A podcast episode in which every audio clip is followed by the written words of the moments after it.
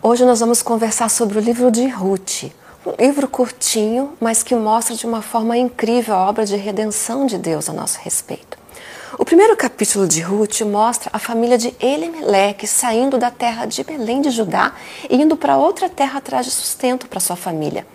Mas nesta terra, ele e seus dois filhos morrem e resta somente Noemi com as suas noras, Órfã e Ruth. E elas, viúvas, estavam enfrentando dificuldades, porque nessa terra não havia leis que protegiam as viúvas como havia em Israel. Então Noemi decide voltar para Belém de Judá e prontamente Orfa e Ruth decidem voltar junto com ela. Mas ela consegue convencer as duas, tenta convencer as duas a não voltarem. Ela diz assim: não há futuro para vocês comigo. Orfa aceita ficar, mas Ruth fala assim: de jeito nenhum, eu vou com você.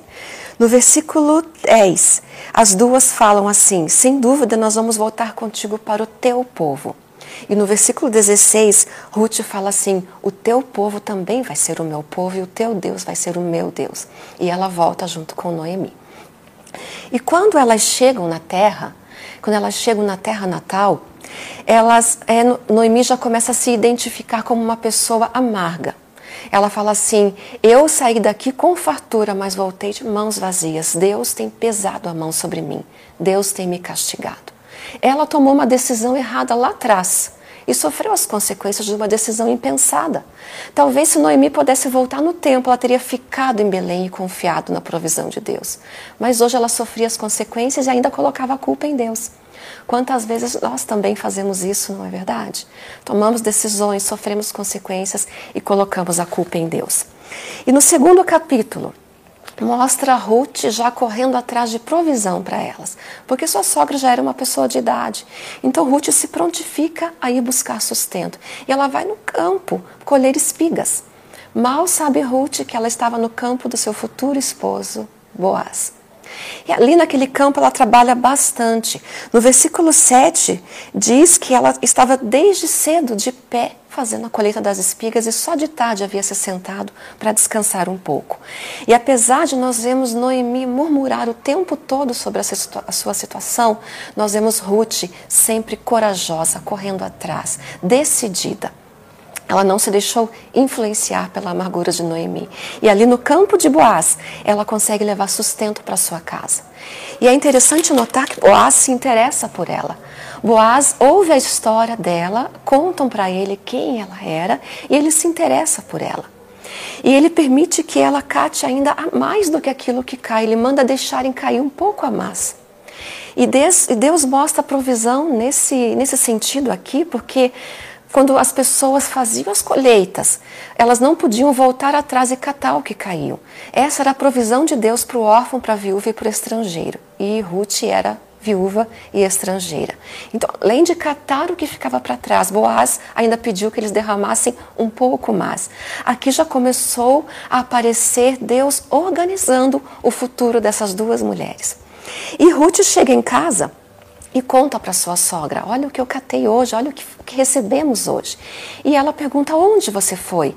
E ela fala: Fui no campo de Boaz. E logo Noemi percebe que Boaz era um dos seus parentes resgatadores. E ali começa a nascer uma chama de esperança no coração de Noemi. E no capítulo 3, Noemi começa a aconselhar Ruth a respeito desse parente resgatador. Ela começa a orientar a forma como era o costume de se achegar aos pés desse parente resgatador. Ela fala: Olha, Noemi, você vai se banhar, se perfumar, e você vai chegar lá onde Boaz está, e vai se deitar aos pés dele e descobrir os pés dele. Se ele estender a capa sobre você, é porque ele vai se comprometer em resgatar. E é exatamente isso que acontece. Ruth chega, se deita aos pés de Boaz, descobre os pés dele.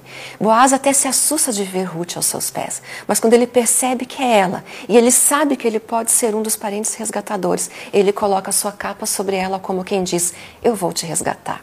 Isso me faz pensar no que Jesus fez por nós. Nós um dia também chegamos aos pés de Jesus e pedimos a Ele: Senhor, me resgate. Ele estendeu sobre nós a sua capa e disse: Sim, eu te resgatarei. E foi isso que ele fez, nos resgatou com o sangue de Jesus. O papel do parente resgatador era suprir as necessidades, pagar as dívidas e fazer tudo em favor do bem-estar daquela família. E é exatamente o que Jesus fez conosco. Pagou a nossa dívida e nos trata como filhos, cuida do nosso bem-estar. E aqui nós vemos que no capítulo 4 começa um capítulo de alegria. Só que antes disso aqui, Boaz chega para Ruth e fala assim: existe outro parente que é o prioritário para fazer o teu resgate. Eu vou conversar com ele, espere e confie. Então, no capítulo 4, mostra Boaz indo atrás desse parente que tinha prioridade. Mas é interessante a forma como Boaz coloca, porque mostra como ele está interessado em se casar com Ruth.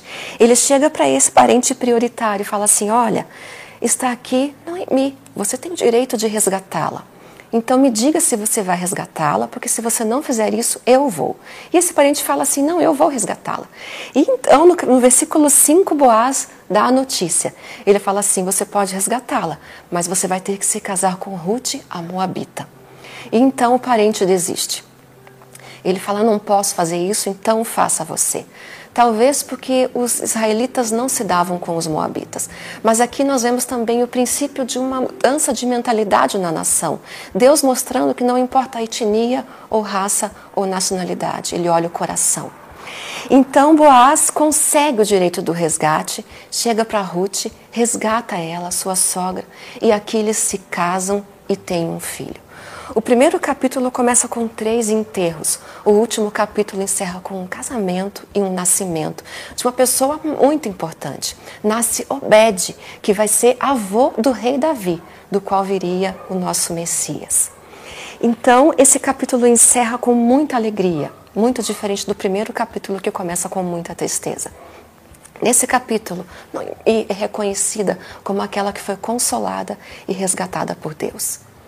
Muitas vezes nós vivemos o capítulo 2, catando restos, vivendo de restos, e não nos interessamos em ter um relacionamento mais profundo com Deus, o nosso resgatador. Aqui Ruth mostra para nós a importância de não querer somente viver dos restos, mas de se lançar aos pés daquele que pode te resgatar, reconhecendo que não tem nada, mas que ele pode te fazer tudo, te dar tudo, te resgatar e te dar uma nova vida e que isso fique no nosso coração. O Senhor é o nosso resgatador. E quantas coisas mais poderíamos tirar daqui? Por exemplo, a maneira como nós nos relacionamos com as pessoas. E ainda aqui ilustrado por sogra e nora.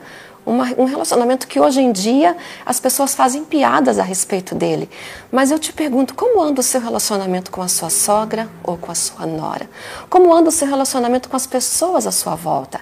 Esse, esse livro conta a história de pessoas que baseavam o relacionamento em fidelidade e em respeito.